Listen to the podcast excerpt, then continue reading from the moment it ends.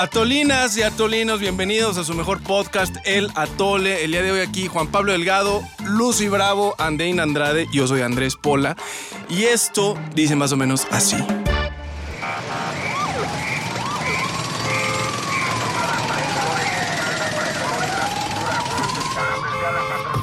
Pachuca con la fayuca, mis atolinos! Pásenla lo barrido, pero aguas con caerse en algún agujero de este cascarón de país que llamamos México. Y es que hoy el atole se pone su casco de albañil, agarra su cinturón de herramientas, se pone su uniforme de obrero y se va a la obra para darle una chaineada o bueno, tratar de dársela a nuestro destartalado país. Vimos que, que se cae. Muy seria la que se vive esta noche con este accidente en la línea 12 del metro. Solamente se apagó la luz, tronó el metro y sentí que me cayeron mucha gente encima. La línea 12. un peritaje a fondo eh, para llegar al fondo de lo que pasó. miramientos buscando qué fue realmente lo que sucedió. 21 personas fallecidas en el lugar. Y es que seguro se enteraron, pero la semana pasada tuvimos un mega desmoder en la capital chilanga, cuando una parte del metro elevado simplemente así se colapsó. La mera neta, no somos nada. Sí, bueno, ¿quién tiene hambre? Pero aquí no acaba la bronca, compadres. Porque si uno se pone a revisar la llamada infraestructura de nuestro país, Infrastructure, infrastructure. la neta es que muchas cosas penden de alfileres. Estoy diciendo, se van a caer. Mire, tenemos broncas en las calles, broncas en las carreteras, que es que broncas con los trenes, broncas con la electricidad, más, sí, broncas con las refinerías. Vale, suficiente. ¿Podríais hacerlo bien? Bueno, mire que si anduviéramos todavía a caballo, seguro todos estarían flacos y desnutridos. no tengo sueño, tengo hambre. Pero no se me descalabren todavía y antes de que salgan a vender a México como... Fierro viejo que vendan. Mejor vámonos con los analistas del atole, que hoy sacan cemento, palas, picos y taladros para comenzar, o bueno, tratar de comenzar o reparar a nuestro ya maltrecho país. Los ogros no viven felices por siempre. ¡A darle! ¡Que es mole de olla! Pues como ven, queridos camaradas y Andreina Andrade. Ah, muy bien, porque ¿Cómo le dijiste ahorita? Andina. Andina. Andina. Es que viene Pues de es que los- viene de allá, ¿no? Andreina. Andreina. Por favor, pronuncia bien mi nombre. Nina, mejor ya Nina. Cuando no te dice camarada, Sí. se equivoca. Sí. Ya no te dirijas a mí, mejor. Pónganse serios, señores. Serios, oigan, tragedia sobre tragedia. Lloviendo sobre mojado en esta. Ah, yo sí tengo el corazón apachurrado. ciudad. Somos dos. Yo sí, la verdad me, me rompe el corazón esta noticia y bueno, estamos pues ya a una semana de esta tragedia y la verdad... eh, Pues sigue doliendo la- cuando escuchas los testimonios, cuando conoces un poco más de las historias detrás de las víctimas y también pues cuando empiezas ya a excarbar un poco en lo que pues estuvo detrás de, de esta falla, de este accidente, de este, pues lo que muchos han llamado ya crónica de un desastre anunciado. Ya Totalmente. estaremos entrando de lleno en el tema. A mí la verdad sí me rompe el corazón. Digo, y si alguien nos sabe de qué estamos hablando, estamos hablando claramente de que se cayó la línea, metro, un pedazo de la línea 12 del metro, la línea opaca, no dorada. No, Dorada. A ver, pero tú traes numeritos, ¿no? Dinos cómo vamos en términos de víctimas y muertos. Pues mira, la última cifra al momento de grabación son 25 muertos y casi 80 heridos. Cabe decir que, bueno, es que ahorita vamos a entrar, como dijimos, a los detalles, pero incluso algo tan sencillo como tener identificados los muertos, en dónde están, a qué hospital o a, a qué lugar llegaron, nos falta uno. O sea, uno está perdido al momento de grabar esto. O sea, háganme el recabrón favor. Ahora, todos los heridos han recibido atención médica oportuna, ¿no? Pues no tanto así, porque resulta, ahorita que estamos hablando de infraestructura, pues que la infraestructura de salud, al igual que la del metro, al parecer está en esqueleto. Entonces, También no. colapsó. Sí, no, fue, fue, hay que decir que fue un, un- caos al inicio, eh, todo el tema este de la atención a víctimas, entre que eh, era muy difícil para los familiares eh, el rastrearlos, o sea, un via crucis, iban de hospital en hospital. Como dices, no había, digamos, una centralización de la comunicación, de la información, sobre todo de la atención a, a los familiares y a las víctimas. Entonces, esto generó precisamente este caos y, y este peregrinar por parte de los familiares. Y no solo eso, sino que también después se dieron a conocer casos en donde, eh, pues primero que los llevaban a un hospital que solo era COVID y entonces que los tenían que trasladar a otro y entonces, pues también eh, llovieron, pues, digamos, eh, mm, pues yo diría declaraciones desafortunadas que tenían que ver con supuestos casos en donde incluso se les llegaba a pedir a los familiares que cubrieran los costos. Ya después salieron a, a aclarar que no era el caso, pero el simple hecho de que una persona que estuviera al frente, digamos, de la atención médica de estas víctimas, quizá por desconocimiento, quizá porque no se habían acercado las autoridades, no les habían aclarado cómo iba a ser, digamos, el proceso, y que esta persona tuviera que haberles dado esta información a los familiares, aunque sea ya después que se haya corregido el error y se haya desmentido, a mí me parece terrible. O sea, no hay manera de justificarlo, pero bueno, o sea, sí. Pero es que son Vamos. cosas muy sencillas, Pola, porque, ok, el accidente estuvo ca- calamitoso, catastrófico. Calamitoso y nunca nos había pa- pasado una cosa así, ¿no? Entonces, sí- Bueno, sí- también sí te venimos de, tenemos experiencias de combatir tragedias después de un sismo. o sea, Claro. Claro que tenemos experiencia en ese, en, es- en ese tema, digamos, del manejo de. de cómo reaccionas ante un evento de estos, ¿no? Y sin decir nombres y sin poner, crucificar a nadie. A ver, estás hablando de aproximadamente 100 personas. 100 personas que estuvieron accidentadas y no les puedes dar el pinche trato adecuado. A ver, las pones a todas en el mejor hospital y tú les pagas la cuenta, tú así, y entonces el hospital también se van a gloria porque aquí recibimos estos. No pueden ni hacer eso, es un desastre. Y si es un desastre, la respuesta, imagínate, y ahorita vamos a hablar de eso, el desastre subterráneo que está causando este tipo de accidentes. Porque, pues mira, de entrada, la señora jefa, bueno, ya no es jefa de gobierno. ¿Qué es? Sí, es jefa de gobierno Sí, de la Ciudad sí de es México. de. Es que andan cambiando Ah, a caray. cada rato. Ah, caray, ¿en qué momento pasó eso? No, tranquilo. Ah, bueno, La pues. jefa de gobierno. La jefa de gobierno sale y dice que la están acusando de, de un subejercicio en los recursos para el mantenimiento del metro. Y ella dice que no, pero resulta que si revisas el informe de finanzas que se entregó a la Asamblea de la Ciudad de México, resulta que sí, que el subejercicio puede incluso haber llegado hasta un 40%, según dice la Coparmex y otros y otras personas que estuvieron analizando a profundidad estos números. Entonces, a ver, la comunicación número uno tiene que ser clara y número dos, sí existen gravísimas deficiencias, gravísimas deficiencias en, en la manera en la que estamos llevando nuestras vidas diarias en la Ciudad de México y me imagino que en otras ciudades del país, porque simplemente la infraestructura está hecho un pinche desastre. Sí, a, a ver, ahí, por ejemplo, ya que vamos entrando en ese tema, sí parece lo que decía Lucy, crónica de un desastre anunciado, ¿no? O sea, esta línea desde el inicio tiene sus, sus, sus ¿cómo diremos? O sea, como que no se hizo de la mejor manera, ¿no? Este, aprueban un proyecto que en realidad no tenía un proyecto, porque parece que a quien entonces era jefe de gobierno le interesaba inaugurar la línea antes de que eh, pudiera él terminar su mandato, ¿no? Entonces, de un costo inicial de 9 mil, acaba costando veintitantos mil millones de pesos, una, un- Más o del sea, doble. Más del doble, ¿no? Eh, eh, construyen unas, unas vías para un modelo de, de- de trenes que al final no son los que traen y entonces esto acaba desgastando más las vías, ¿no? Se tiene que suspender varias veces el uso de la línea 12 para darle mantenimiento, ¿no? Es decir, sí, desde el inicio las auditorías de la eh, Auditoría Superior de la Federación dicen hay más de 11 mil irregularidades aquí en esta línea, ¿no? Entonces sí, sí. Y luego todo el tema que también tú dices, ¿no? O sea, el, el- presupuesto del metro que ha venido bajando de manera constante desde el año 2016, ¿no? Entonces ahorita, por ejemplo, el presupuesto del metro que da más de 15 mil millones de pesos es donde tenemos este subejercicio, ¿no? Entonces, como que dices, a ver, ahí ha habido pues fallas de, de mucho tipo, de- desde el diseño, desde el mantenimiento, de la operación, todo, que arrastran a las administraciones que son pues las de los que están ahorita diciendo que culpando a los pasados. Ahí te va una frase perrona que me encontré. 2017. Estamos hablando cuatro años. ¿Cuántos años? Después de que se inauguró. Un par de años después de que se inauguró. Eh, sí, exactamente, cinco años.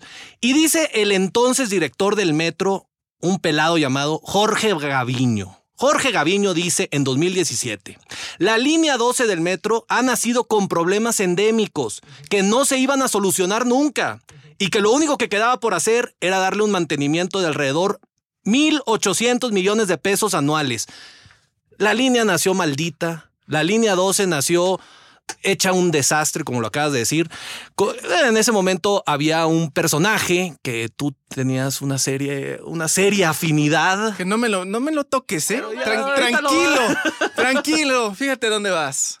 Pero entonces sí, esa era la crónica de un desastre anunciado. Yo los escucho y, yo creo que una de las cosas más preocupantes del, del colapso de la línea 12 del metro es justamente que haya quienes dicen que no habían indicios de fallas cuando no nada más lo dijo el este señor que acaba de Jorge Gaviño, sino eh, lo decían quienes viven allí, muchísimas veces lo denunciaron y, era visible, pasabas por allí era visible que se cayó un trozo, que si la viga no pega, que si la pared está con grietas.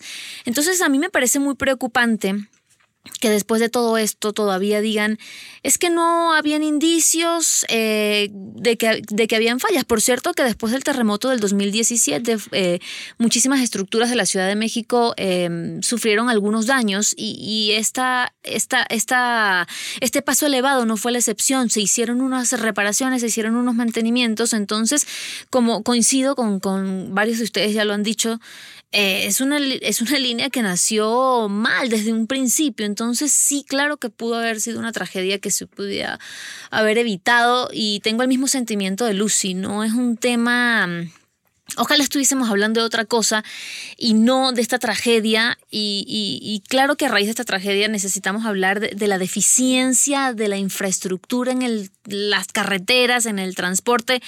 Entonces, pues nada, se pudo, pudo haber sido absolutamente... Mm, se pudo haber evitado y eso duele muchísimo. Ahora, yo creo que sí hay que hacer varias aclaraciones. Eh, de entrada, el día de hoy se supone es cuando eh, pues darían un primer informe eh, de, pues digamos, un resultado preliminar de los peritajes y de lo que podría ser ya, digamos, la, la causa como tal de este accidente. Aquí no vamos a apuntar el dedo, no vamos, o sea, no somos ni estructuristas, no somos ni arquitectos ni, ni ingenieros y no podemos efectivamente decir a ciencia cierta al día de hoy cuál es la causa eh, de este accidente. Pero de lo que nosotros estamos hablando o donde a mí, digamos, me, me parece fundamental poner el dedo en la llaga, tiene que ver con lo que representa esto para, para el país. O sea, para mí eh, lo sucedido con la línea 2 es como una especie de microcosmos de lo que vemos. Totalmente, eh, Lucy. Con eh, los proyectos de infraestructura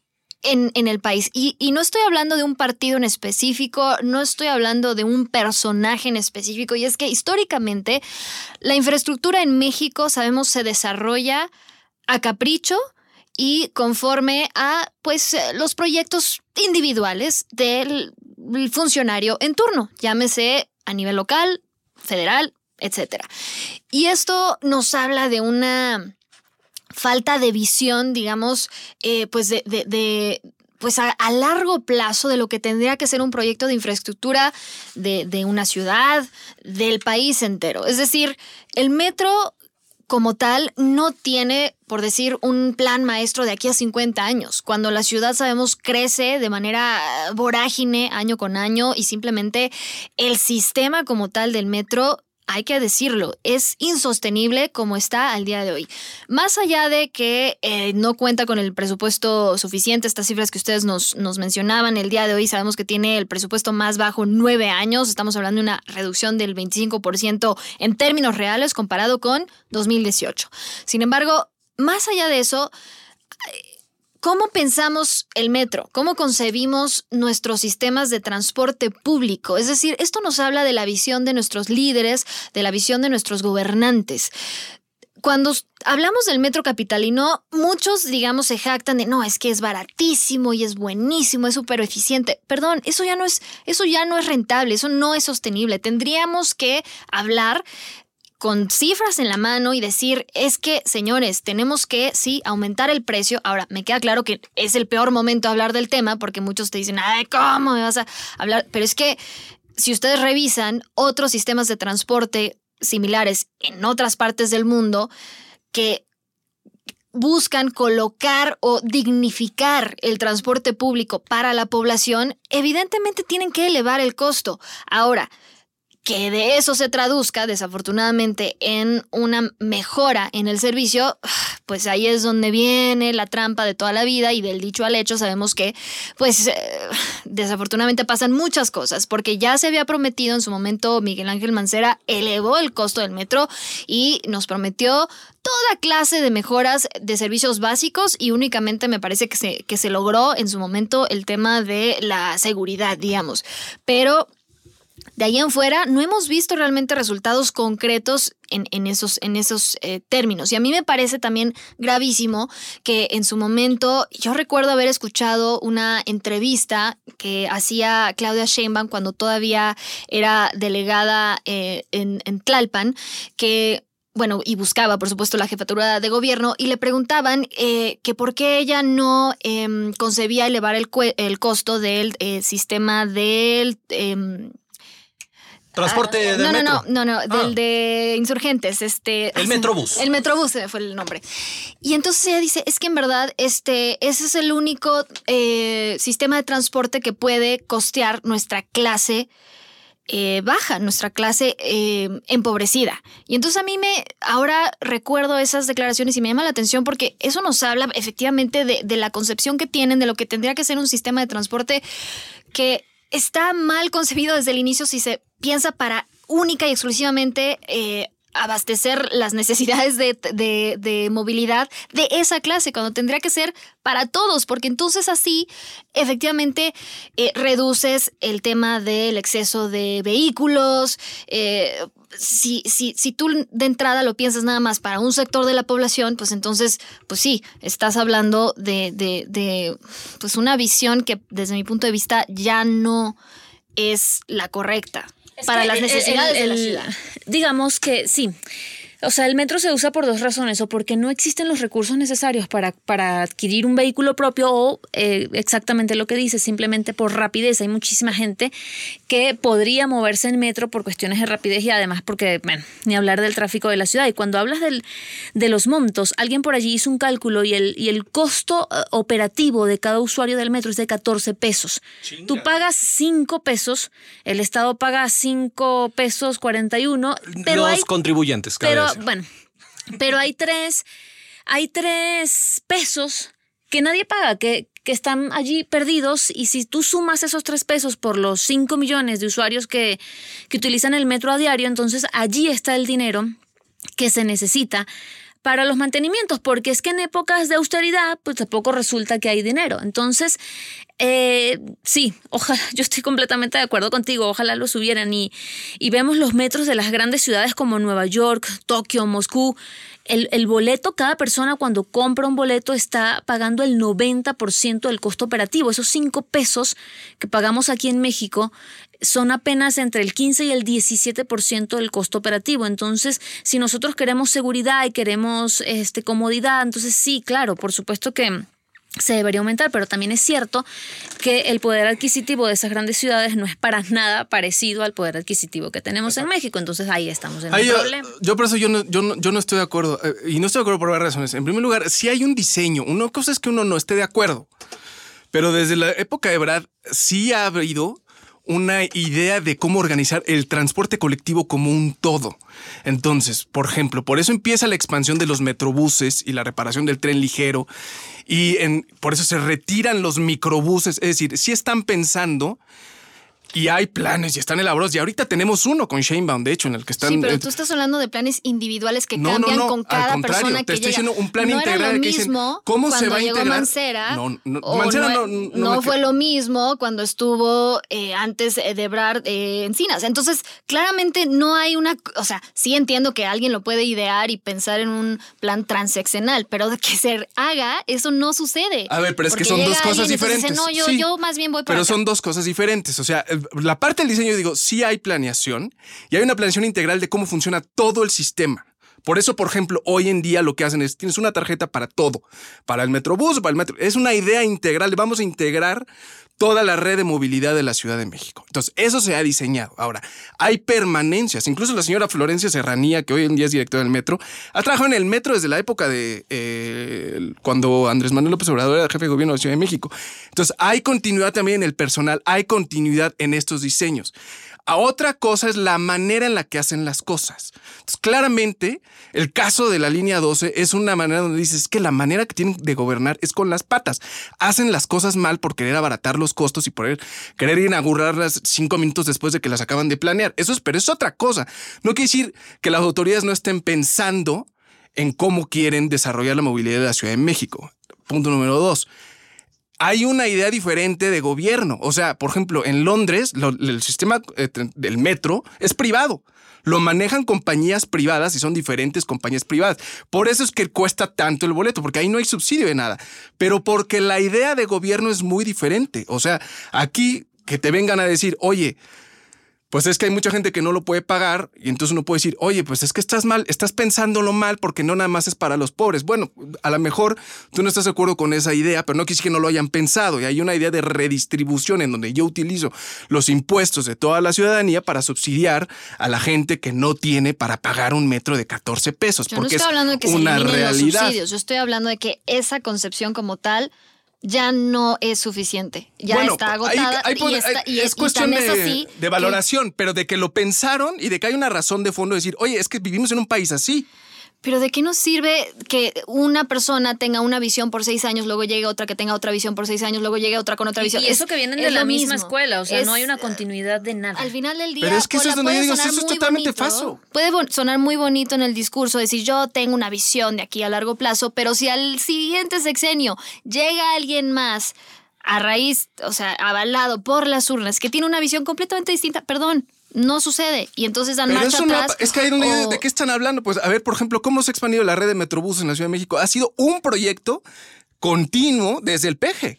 Sí, claro Entonces, que puede- exacto. hay continuidad. Entonces, tanto hay más grave. No estoy defendiendo, ¿eh? O sea, No o sea, tiene remedio la fallas. ciudad, ya acéptenlo. No tiene remedio. Tirémosla a la No, basura. no, no, la- no. A ver, es que entonces es tanto más grave porque finalmente estamos hablando de que la Ciudad de México ha estado en manos de un mismo grupo durante los últimos 25 años. Claro. Entonces, Y ahí es donde dices, no se vale así- responsabilizar a otros. es, exacto. No es esto Entonces, culpa eso de ya los liberales ni no. Sí, Exacto. Eso ya de entrada nos habla de una, una cuestión que mete en graves problemas a la actual administración porque ya no pueden aplicar el sí, pero es que el PRI. Antes, los de antes. No, no, no, Los de antes.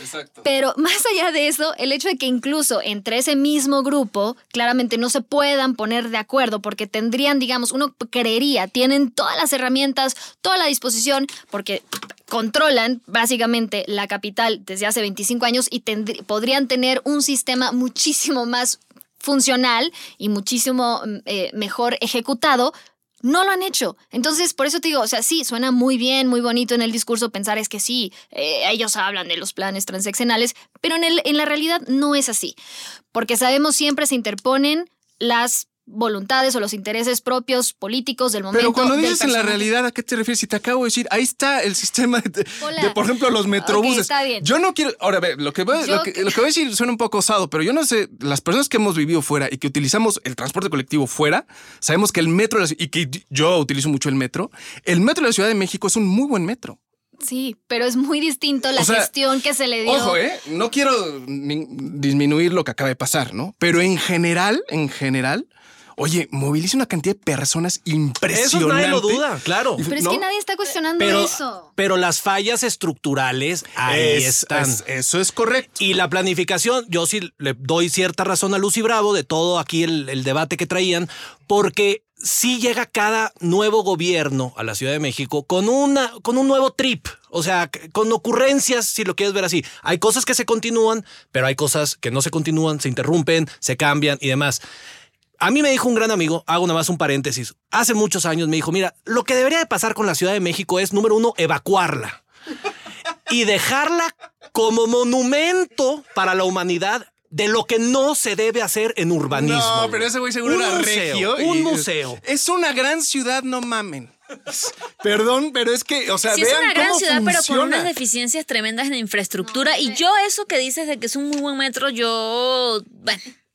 Bueno, yo tengo un. El que eh, acabas de mencionar, Nueva York, ¿cómo funciona el metro de París? El metro de Londres, que son los que yo conozco bien, los otros no.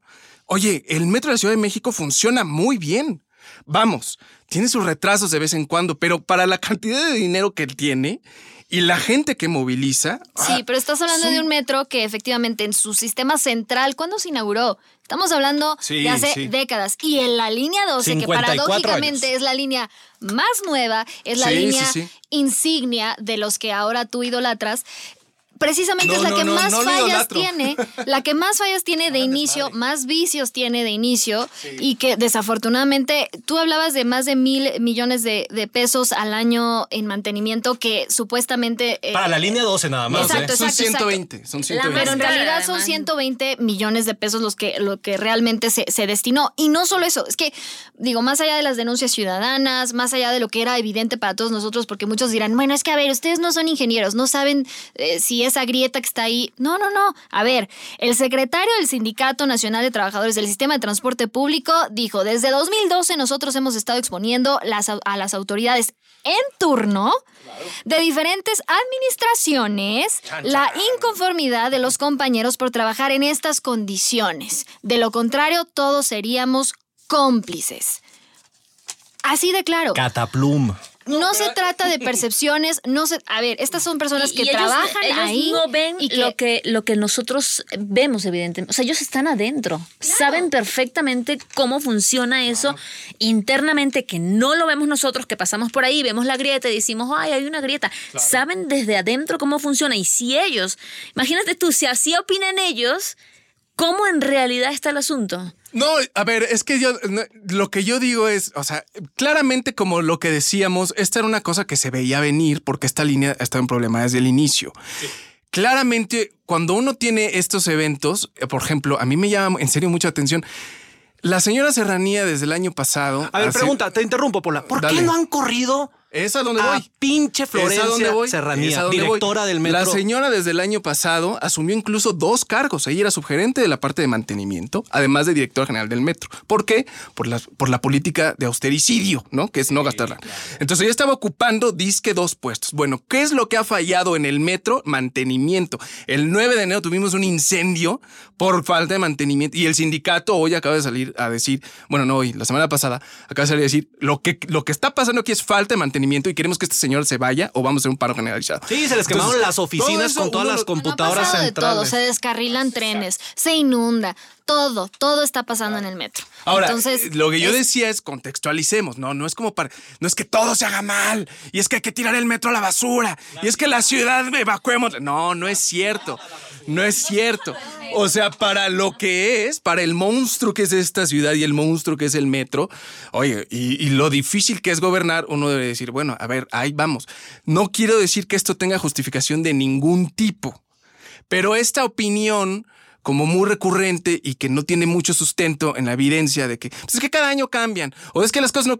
Yo digo yo, ahí sí ya, o sea, No eso nos, también no es nos otra pongas vocecitas, ¿eh, Andrés Pola? Sí, no. a ver, es que No me sale, ¿va? No, Pero- pero si hago tu acento, ¿no? Discúlpame, Paula, pero es que, a ver, o sea, está bien, es tu opinión, la respeto, pero la realidad es otra y, bueno, en mi opinión, que yo también utilizo el metro, lo utilicé durante muchísimos años eh, en la universidad, era, o sea, a ver, el principal medio de transporte de, de- de cientos de miles de capitalinos diarios y la verdad es que al día de hoy no podemos decir que tengan un servicio de transporte público digno, porque no es nada más el metro. A ver, el metro sí es una maravilla, todos lo sabemos, y es una obra de infraestructura que en verdad muchos países envidiarían, muchas ciudades envidiarían. Nadie está diciendo eso, nadie está diciendo que lo tenemos que tirar a la basura. Al contrario, lo tenemos que fortalecer, engrandecer, le tenemos que inyectar dinero, porque esas instalaciones que llevan más de 50 años, simplemente ya no aguantan. Ese es el tema, ya no aguantan la demanda. Y más allá de eso es...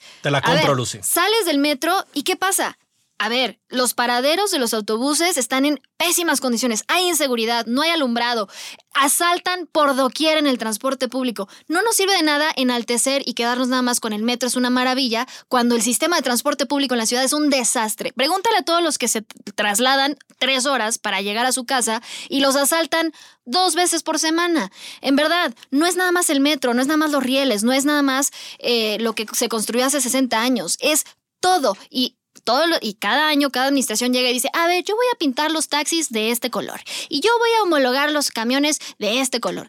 Perdón, eso no es lo que necesita la gente. La gente necesita seguridad, necesita alumbrado público, necesita saber que puede llegar segura a su casa. Entonces, perdón que te lo diga, por muy bonito que estén sus discursos, cada administración ha sido un desastre. Pues es que ahí es donde yo digo, o sea, si hablamos de todo y, pues uno acaba hablando Muy bien de dicho, nada, Lucy ¿no? Bravo. Muy bien. Sí, y, o sea, y evidentemente, pues esa opinión tan común, pues encuentra mucho eco, ¿no? Yo no me atrevería a defender a los gobiernos de la Ciudad de México, pero sí diría, es, es una cosa muy, muy, muy difícil. Y para el monstruo que es la Ciudad de México, uno debería de tomar las cosas como, como por casos y con un poco más de matices. Lo que pasó Sí, el martes todo, es pasado. relativo todo. No, pues no relativo, pero es que. al tamaño a ver, y al, de- al no- de la ciudad. Claro, nosotros estamos aquí hablando, pero pues tomar decisiones es un pedo muy diferente, ¿no? Entonces yo digo, ahí es donde uno dice, ahora, lo que pasó en el pasado no tiene ninguna justificación de ningún tipo y yo no quisiera en ningún sentido decir, ay, no manchen, no la hagan, no exageren, ¿no? No, no, para nada. No para sean- nada. no sean sopilotes. No sean sopilotes. Sí, no, no, no, no. Yo no quise.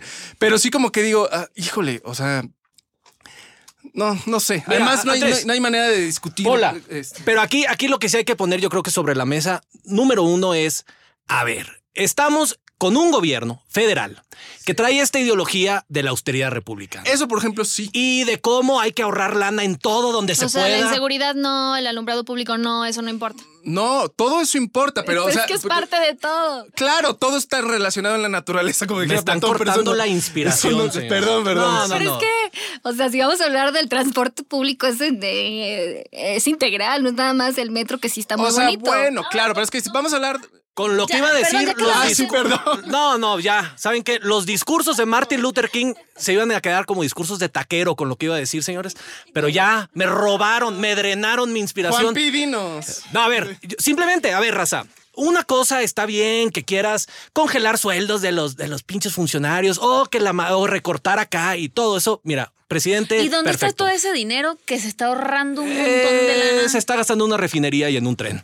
Pero ese es otro tema para otros episodios. No, a ver, pero sí hay cosas donde a mí sí me encabrona que dices, a ver, austeridad aquí, no chinguen. Número uno, salud. Y número dos, este tipo de cosas. El transporte que diariamente, al menos en la capital, mueve a cientos de miles, millones de personas. No le puedes jugar al don chingón con que si nos ahorramos unos pesitos de aquí y de allá, mira, no pasa nada. No, señores, ya vimos que sí sucede y son accidentes que nos dejan, bueno, no, más allá de la tragedia humana, nos dejan como imbéciles frente a los ojos internacionales que esto suceda, ¿no? Que se Que bueno, es un poco secundario. ¿no? O sea, Ah, bueno, digo, sí. Pero no, es, pero por eso decía yo, claro, la política de, de austeridad es, es, es un, es, es una falla cañona. Hoy, lo- o sea, estamos viendo los... Qué bueno que lo reconozcas. No, pues por eso dije que- austericidio. de- sí, sí, sí, ¿Sí? Que, que, o sea, porque ¿de qué sirve la austeridad si el Estado ni siquiera puede, eh, y, bueno, Básicamente. y, y- y garantizar todo lo que acaba de nombrar Lucy, que también, o sea, Sí, y que en realidad, bueno, yo creo que llega ya directo al corazón, o sea, yo creo que esta es una daga al corazón precisamente del discurso de austeridad del gobierno, porque pues si esto lo extrapolamos a lo que está sucediendo a nivel federal con otros proyectos grandes de infraestructura que sabemos hay varios en estos momentos eh, y que son Incluido un aeropuerto donde que los son aviones se repelen. al presidente.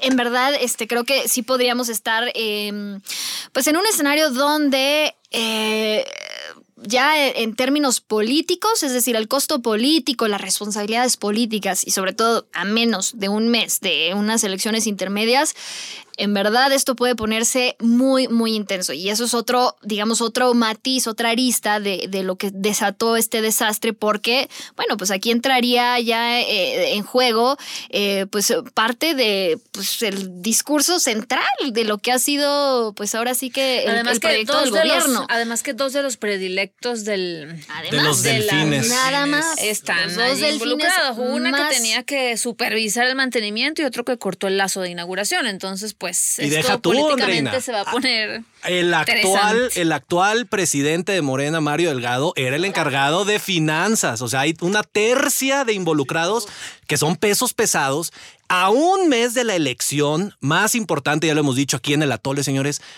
más allá de que vayan a votar y todo eso, es la elección que va a definir el futuro de México, no hay duda, y ya tres de los principales alfiles del señor presidente están heridos a muerte, señor. Y la verdad es que ojalá, ojalá y como lo prometieron las autoridades, eh, se dé con, o sea, se, caigan los responsables, alguien tiene que pagar por esto, sea quien sea y tenga el puesto que tenga, sea importante o no sea importante, alguien tiene que pagar por esto porque la verdad fue una tragedia muy dolorosa para todos los que vivimos en esta ciudad. Este, aviéntense ya su se atole, ¿no? Me parece bien. Voy, a empezar yo otra vez. Dale, padre. Oh, qué la bueno. Ah, ya se me acabaron las palabras. No, no es pues, El discursito que traías, échanoslo. Versión reducida. No, a ver, estamos. Eh, claramente lo que, lo que sucedió el, lunes pasado fue una cosa que Jorgen no habíamos visto en esta ciudad, ah, causada por un accidente de este tipo. Los sismos claramente causan mayor, mayores tragedias y demás, pero esto sí habla de una falta de visión, digamos, a largo plazo que tenemos en este país. Estamos operando un país que nos jactamos y nos creemos súper chingones de que somos la economía decimoquinta. Pon tú que sí, pero las bases de este país son chatarra, señores. Chatarra. Estamos viviendo entre ruinas y no falta cuando vuelva a pasar algo así. Tenemos, lo dijiste muy bien, alguien creo que fuiste tú, Lucy Bravo. A ver, una refinería, un tren y un aeropuerto que si se están construyendo con la misma lógica de austeridad y ahórrate unos pesos para la fregada, van a salir hechos con las patas. Y yo no me quiero subir a ese tren, no quiero comprar gasolina que salga de esa refinería y mucho menos treparme un avión que vaya a aterrizar o despegar de ahí. Señores, visión a futuro. ¿Queremos ser un país chingón para el siglo XXI o un país ranchero? En fin, hasta ahí, señores. Sí, está bien. Este, pues, Lucy. Bueno, yo creo que nunca mejor aplicado el dicho de que lo barato sale caro. Y la verdad es que después de la tragedia de, los olivos nos queda clarísimo que no hay eh, discurso, no hay proyecto, no hay personaje que justifique la pérdida de la vida humana por cuestiones, pues, de una visión desde mi punto de vista, errónea con el desarrollo de lo que tendría que ser una infraestructura digna de todos nosotros. No solo la Ciudad de México, estoy hablando de todo el país, porque sabemos que casos así pues pasan en todo el país. Este, y la verdad a mí me, me, me, entristece, me preocupa muchísimo que pues estas investigaciones realmente se queden en, letra muerta o nada más, digamos, como que nos entreguen al que firmó la, la, supervisión después del sismo o al que firmó el contrato. No, no, no, a ver, este, alguien, o sea, tendríamos que realmente llegar a las más altas consecuencias y me preocupa que eso no suceda eh, porque creo que también sería un, mensaje para todos nosotros y sobre todo para las familias de las víctimas dolorosísimo eh, que no haya pues rendición de cuentas y bueno pues a esperar a ver qué dicen estos famosos peritajes. Yo así es este Lucy yo creo que Guardar tres días de luto no es necesario. Es importantísimo que caigan los responsables y que de una vez por todas entendamos que para garantizar la seguridad de los ciudadanos no se puede escatimar en recursos. Aquí no vale la austeridad. Y me parece que eh, tenemos la oportunidad de, mm, bueno, de que, como decías, de que caiga esta gente y de que se haga justicia, porque de lo contrario sería darle alas a la impunidad. Y yo creo que ya es necesario que más bien nos empiecen a dar alas a nosotros de confiar en ellos. Doctor Pola, ilústranos. No, es el que metro es lo más es lo glorioso. más bonito. Es que ¿sabes qué pasa? Te frascas en la discusión y te vas a un extremo que en realidad no es lo que... lo- a ver, yo lo único Dale que diría miedo, es... O sea, a mí no- lo que pasa es que a mí no me gustan las exageraciones y las, las brochas gordas y a veces uno trata de ser más mesurado en lugares en donde la verdad es difícil. O sea, lo que pasó es, es brutal.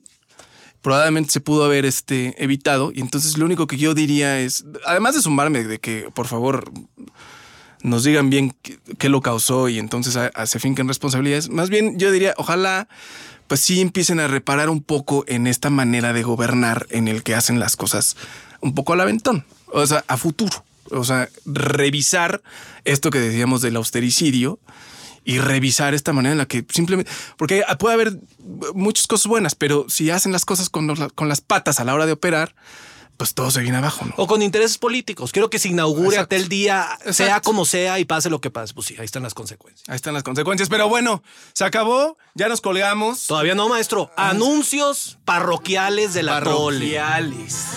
Número uno, primero, raza. Felicitar por su cumpleaños a un compadre que nos estuvo escribiendo en redes sociales, Jorge BP. Compadre, feliz cumpleaños. De aquí, de parte de la Tole, un abrazo De afectuoso. todos. Creo que cumplía como 19, ¿no? Pues pon tú que sí. Ahí puso, Ah, ¿no? que cumplía 19 años. Felicidades, Jorge. Felicidades. Escríbanos. Felices 19 según Pola. No se te olvide votar.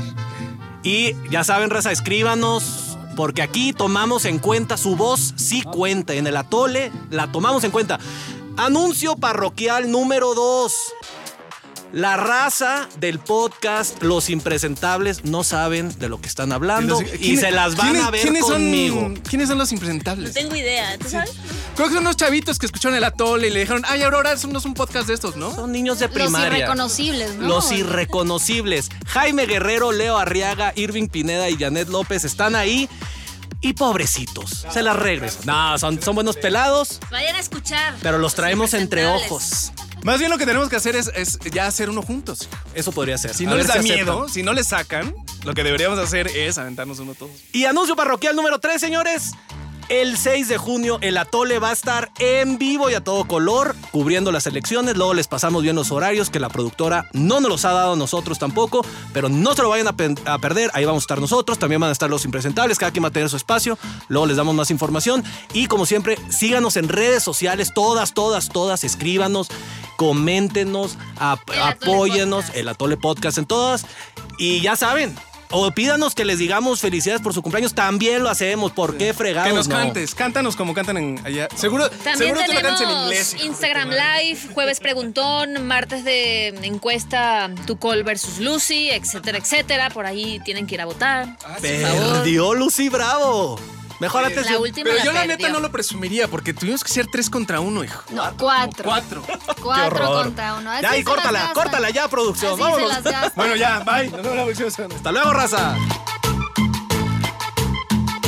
Si quieres refil, aguántenos a la siguiente porque se nos acabó el atole. ¡Ay, los vidrios! Esto fue una producción de Azteca Noticias.